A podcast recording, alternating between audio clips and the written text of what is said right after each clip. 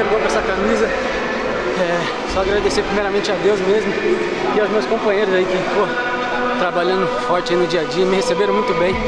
É isso aí, vamos em busca aí de, de grandes coisas esse ano. Vai, Corinthians!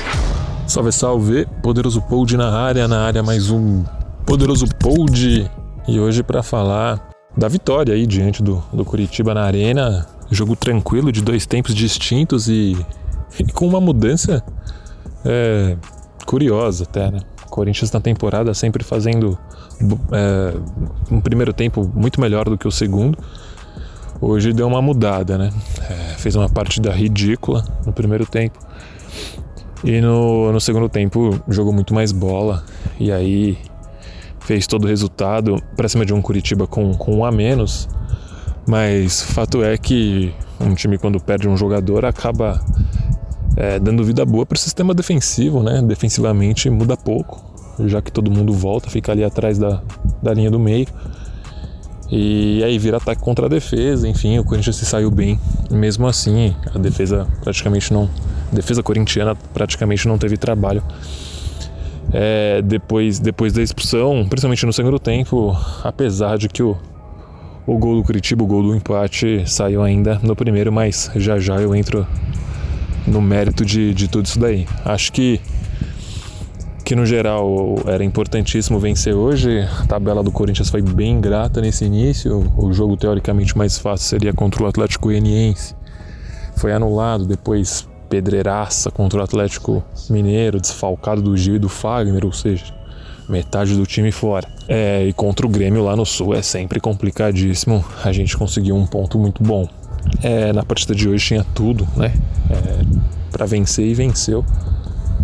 Acho que era importantíssimo aí para, como eu falei, acho pouco provável que a gente brigue por título, mas uma classificação direta aí na Libertadores acho bem plausível. É, e pelo que eu tenho visto, o nível do, do, do futebol nacional aí, acho que o Corinthians tem bola suficiente para brigar por isso. Então, de uma forma geral, achei o resultado importante.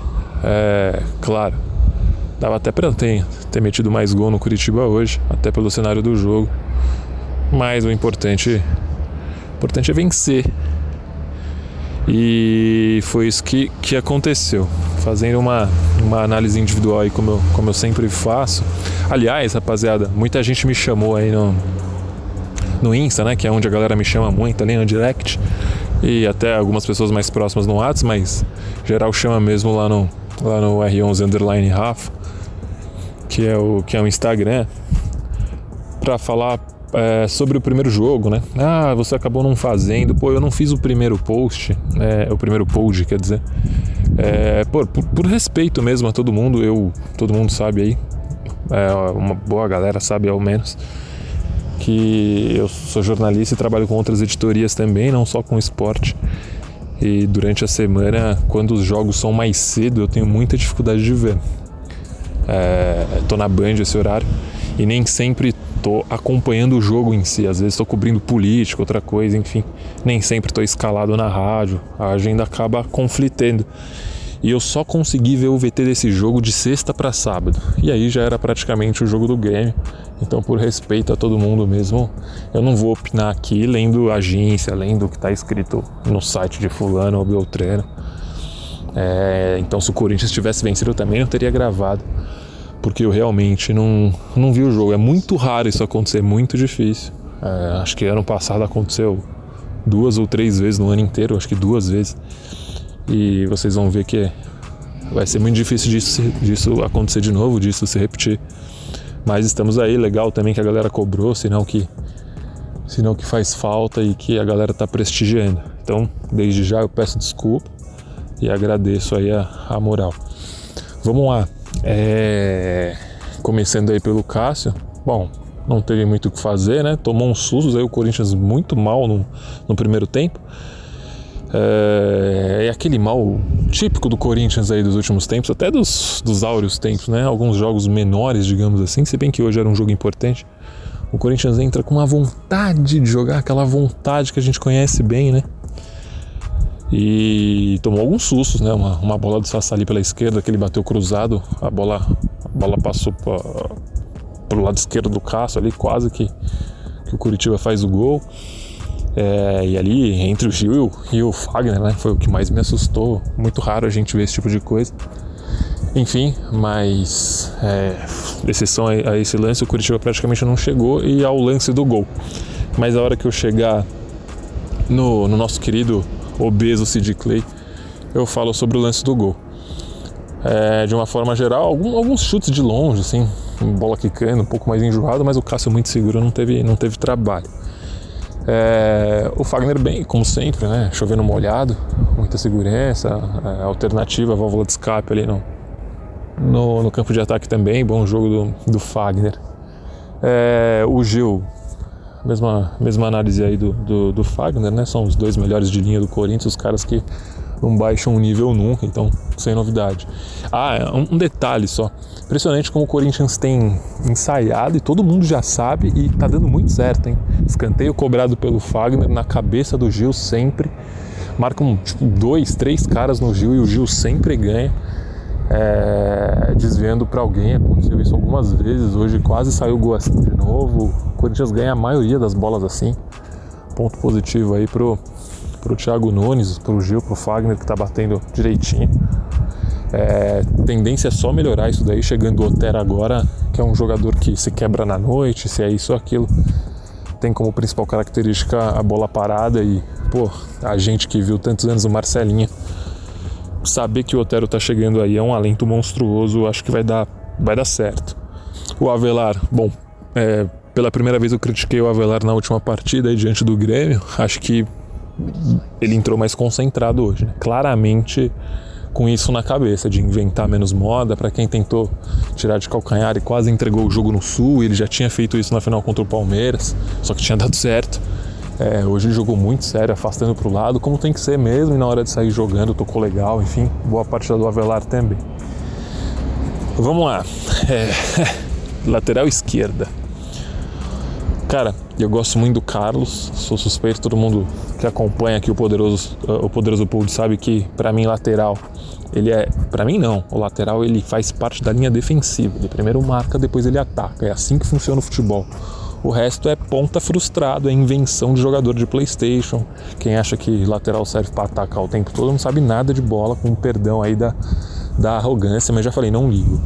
É, se for para bater na tecla de que lateral tem que marcar, pode achar arrogância eu vou continuar batendo nessa tecla. Futebol brasileiro, quem não tem lateral marcador não ganha.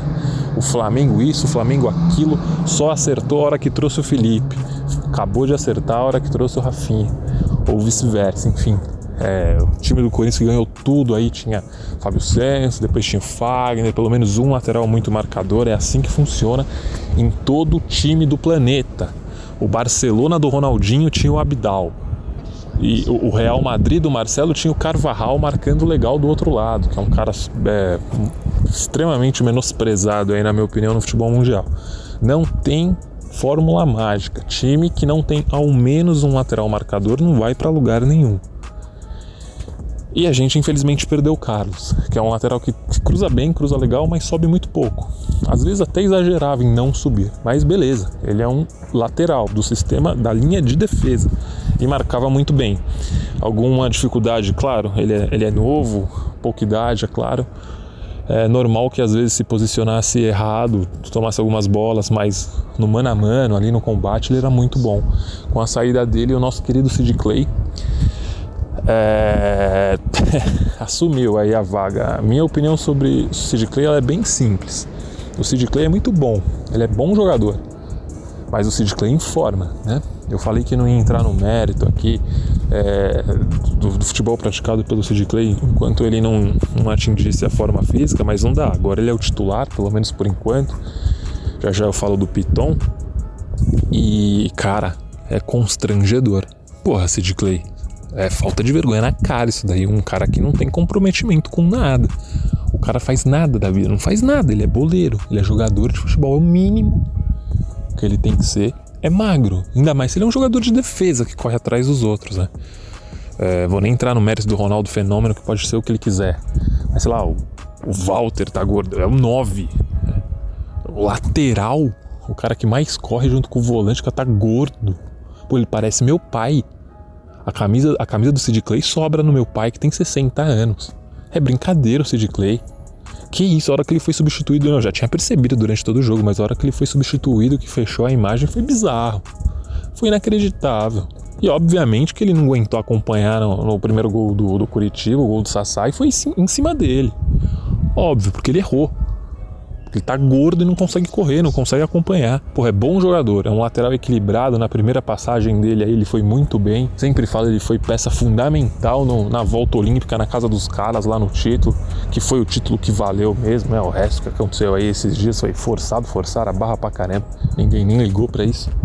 Jogou muito, ele jantou o Dudu, o Dudu não conseguiu jogar magro, chegando, atacando, marcando bem, ele, ele tem uma noção boa de defensiva. Ele não desaprendeu isso, é que ele não tá conseguindo chegar, ele não tem físico para chegar.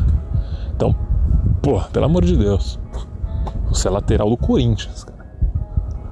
Tem, no mínimo, no mínimo, que tem um condicionamento físico perto do ideal. Tá imenso. Eu até achei que ele tivesse dado uma, uma secada no último jogo, mas foi impressão. Uh, enfim, bizarro.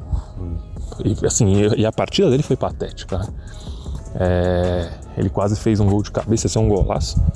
O zagueiro tirou em cima da linha, a bola já tinha passado pelo goleiro, mas foi o único lance bom dele. Um lance no primeiro tempo, ele recebeu de esquerda, podia ter batido de, prime de, de primeira, ele, ele demorou, cortou para a perna ruim, em vez de cortar de novo para a esquerda, ele bateu de direita, foi bizonho o lance, quase caiu com a bola, a bola quase sai do estádio, atrasando, demorando para decidir a jogada. Enfim, um cara assim, sem a forma física ideal, ele perde muito confiança e tá claro que ele tá sem confiança, porque bola ele tem, a gente já viu ele jogar. Não vou mais é, entrar nesse mérito não. O gordo desse jeito vai perder, vai perder lugar pro Piton, que é um que é um moleque muito novo, que sofre assim, é um Carlos às avessas, assim, é um cara que tem um poder ofensivo muito bom, o que me preocupa mais, porque a função dele, como eu sempre falo aqui, é defender antes de atacar. É... Ele tem alguma noção defensiva, mas não é o forte dele. E pela, e pela pouca idade, ele se posiciona mal às vezes defensivamente. Então vai ser um dilema aí do, do Thiago Nunes. É, lutar pela forma física do Sid Clay e ao mesmo tempo é, arrumar o posicionamento do Piton. Também não é o forte do Thiago Nunes. Se fosse o Carilho, eu ainda teria é, um pouquinho mais de esperança aí no Piton no aspecto defensivo. O Carilho arrumou a Velar, todo mundo lembra disso. Poderia fazer algo parecido com o Piton, que tecnicamente é muito bom. Tanto que entrou e em dois minutos fez o que o, o, o Sid Clay não conseguiu, fazer, não conseguiu fazer o jogo inteiro, que é dar sequência nas jogadas ofensivas. Rolou a bola perfeita é, pro Mosquito, né? Meteu o gol. E, enfim, é, deu sequência à jogada como, como era de se esperar num jogo de hoje contra um Curitiba limitadíssimo. É, bom, o Gabriel, o Thiago Nunes, é, qual é a lógica de pegar um time horroroso como esse do Curitiba com o Gabriel em campo?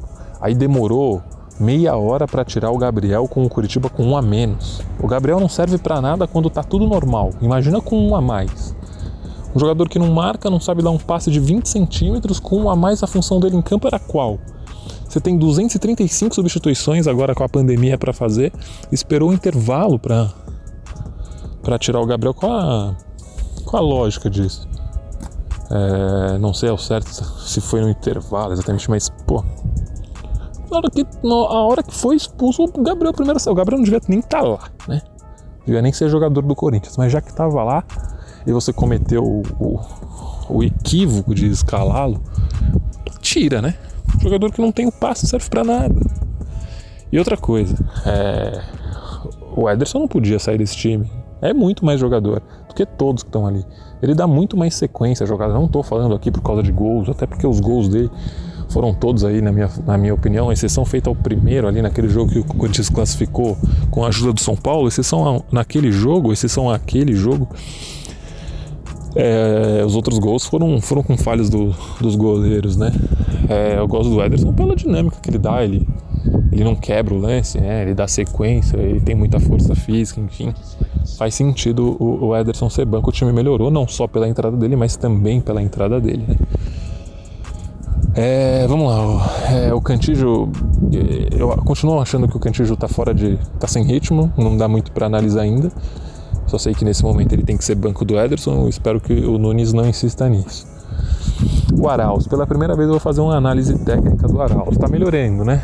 E aparentemente a, a, gente achou a posição dele que não é de segundo volante, e sim um, um meio um pouco mais ofensivo realmente ali no lugar do morto do Luan, que está conseguindo a proeza de ser banco do Arauz. Né? Que fazem, Eu continuo te defendendo, teria te escalado hoje, mas fato é que é difícil, né? Barrar o Arauz no próximo para colocar você vai ser muito difícil. Nas cinco alterações hoje, o Luan não entrou em nenhuma delas.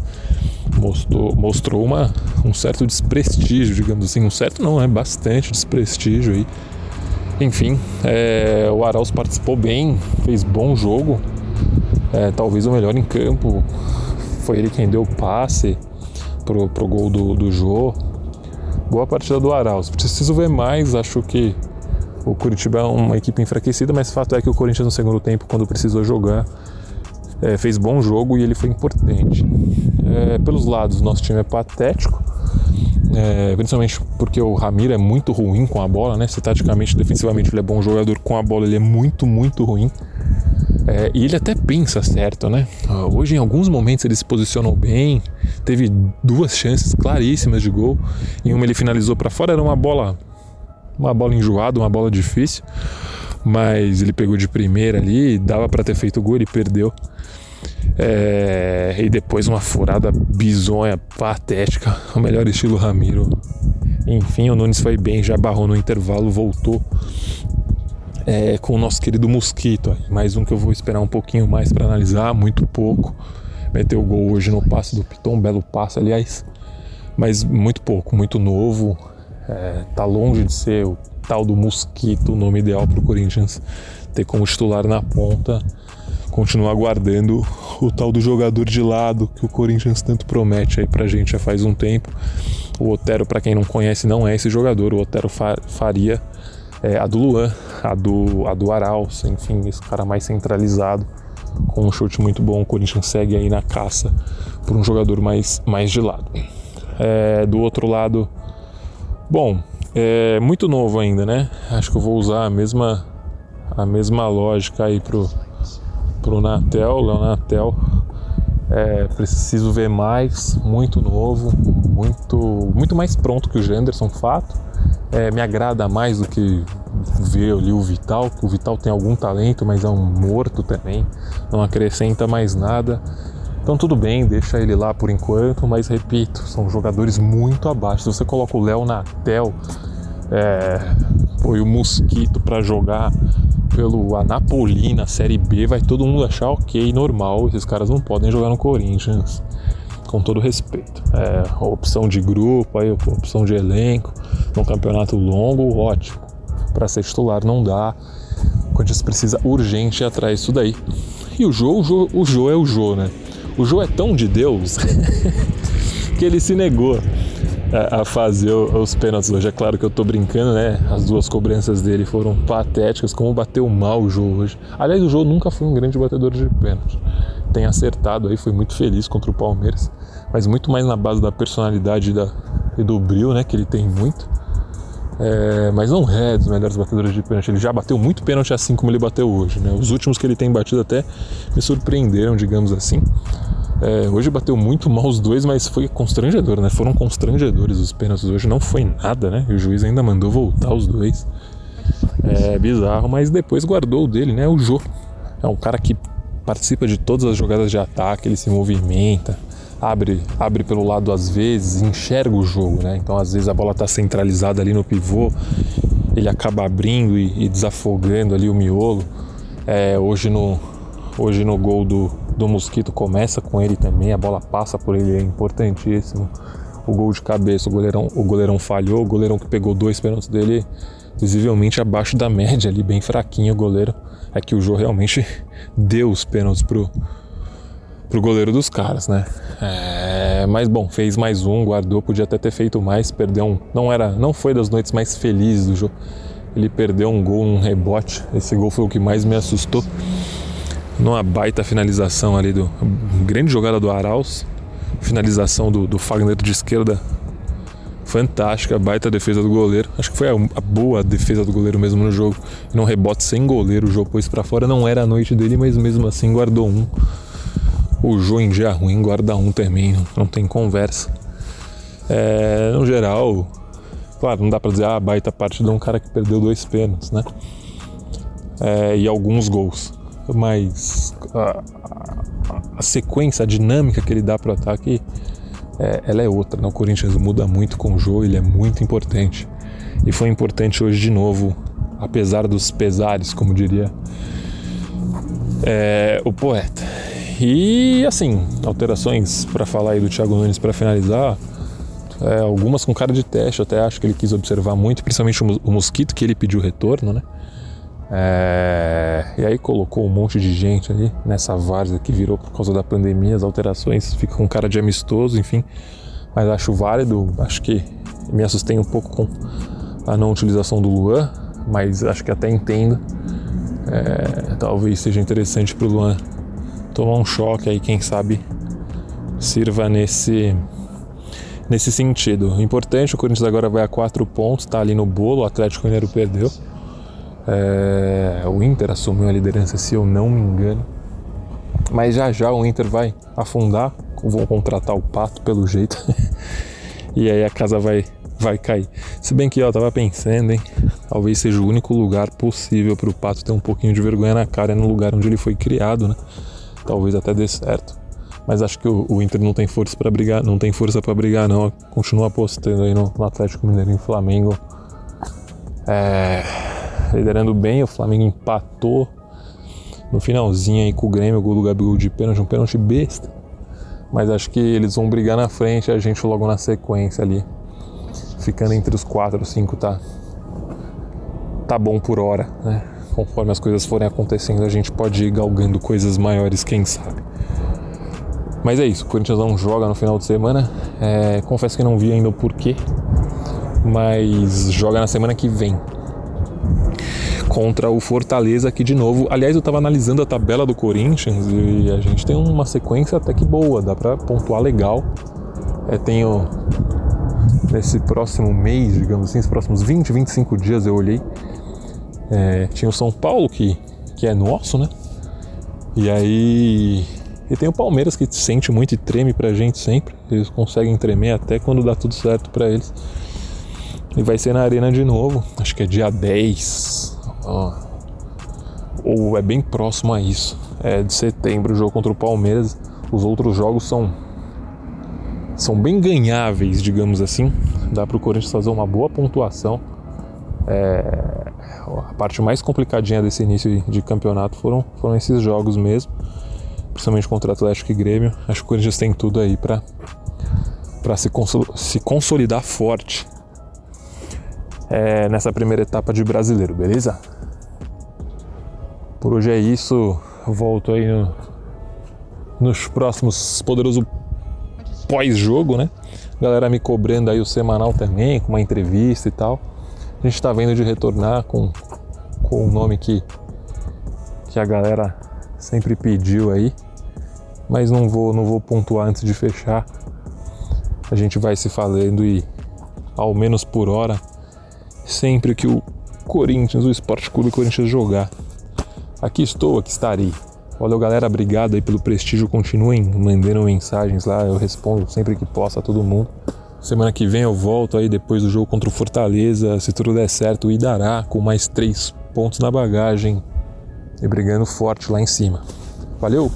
É isso, é nós. Abraços.